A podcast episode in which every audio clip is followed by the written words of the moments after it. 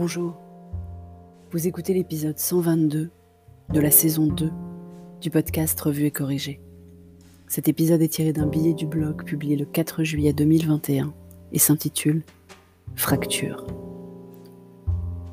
On va finir par se détester, non? Il est en train de se passer un truc pas vraiment cool en fait. Une conséquence du Covid, certes, mais encore moins cool que les épisodes précédents. La vie a vite repris ses droits. La fin du couvre-feu, la réouverture des restos, des bars, des cinémas, la fin de la jauge, pile poil pour la ruée sur les soldes, la tombée des masques en extérieur. Bref, on se sent presque comme en 2019. Forcément, les apéros et autres déjeuners boulots ont aussi repris, et avec eux les découvertes de personnes qu'on connaît peu, voire pas et on découvre les nouveaux sujets tabous de 2021, après la politique, la religion et l'argent. Le vaccin. J'ai déjeuné ou pris un verre avec pas mal de monde ces dernières semaines, et c'est à chaque fois la même chose. Il y a toujours au moins une personne, si ce n'est plusieurs, qui ne compte pas se faire vacciner.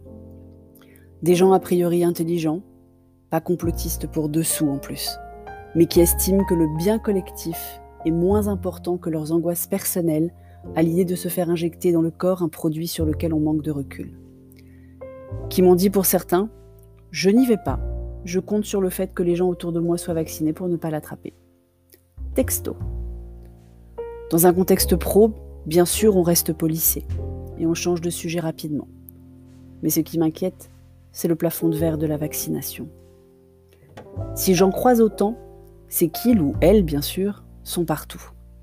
Nos collègues, nos amis, nos familles, les parents à l'école de petits hommes, les commerçants ou chauffeurs de bus qu'on croise tous les jours, une partie des soignants même, partout. Et pour le variant Delta, on fait quoi alors? La culture française a horreur de l'inéquité, ou plutôt de l'inégalité. Et ça s'est traduit dans la loi à de nombreux égards. Il me paraît donc impensable en France de subordonner l'accès à la vie quotidienne à un vaccin sauf à le rendre légalement obligatoire, ligne rouge pour l'instant. On sent bien des tentatives, des ballons d'essai envoyés par les différents représentants de la majorité présidentielle, verront en tête, pour tester le niveau d'acceptation populaire de mesures plus coercitives au niveau du vaccin. Obligation pour les soignants, restriction d'accès à certains endroits de la fameuse vie quotidienne, les débats ne sont pas encore complètement lancés mais larvés, insidieusement et les réseaux sociaux débordent déjà de batailles rangées et pas toujours apaisées sur le pour et le contre de mesures qui n'existent même pas sur le papier. Parce qu'on adore s'écouter parler en France, on a aussi droit à des médecins invectivant les journalistes qui auraient contribué à l'emballement médiatique et invité les mauvais médecins sur les plateaux. Si vous n'avez pas vu Kirziak chez Brunet, je le mets sur le billet du blog. Je vous mets aussi le lien d'une vidéo YouTube dans les notes d'épisode si vous ne voulez pas passer par le blog. On n'a pas passé la dernière vague, que certains sont donc déjà en débrief de la gestion de la crise. Si ça aide à ce qu'on y voit plus clair pour ce qui nous attend, je suis pour. Mais curieusement, j'en doute.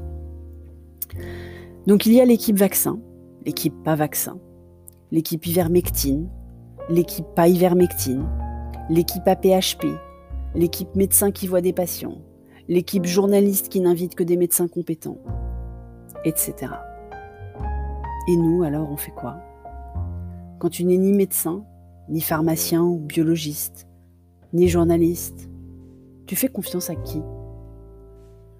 On est donc à plus de 15 mois de la plus grande crise sanitaire du monde depuis ma naissance, et pour rappel, j'ai 48 ans, et on ne sait toujours rien. On se base sur quoi? Chaque décision médicale qu'on prend en soi-disant connaissance de cause est en fait un vœu sur la comète, un pari sur l'avenir, un saut de l'ange dans l'inconnu du futur. Tu rajoutes les émotions à fleur de peau des réseaux sociaux qui par essence mettent en avant les, émotions négatives, et tu as une poudrière qui ne demande qu'à sauter. Et on a plein d'artificiers prêts à appuyer sur le bouton. Si on faisait un break, je vais partir en vacances et arrêter d'y penser. Qui dit arrêter d'y penser dit arrêter d'écrire pendant un moment mais je vous réserve quelques surprises côté podcast. Rien du côté blog. Mais quelques surprises côté podcast pendant l'été. Alors bonnes vacances. Merci de m'avoir écouté. Si tu aimes ce podcast, tu peux me remercier en passant sur mon lien Buy Me a Coffee dans les notes d'épisode. Si tu écoutes sur Apple, s'il te plaît, laisse un commentaire avec tes 5 étoiles. C'est super important les commentaires pour faire découvrir ce podcast à d'autres. Et sur toutes les plateformes de balado diffusion, abonnez-vous et partagez. À bientôt.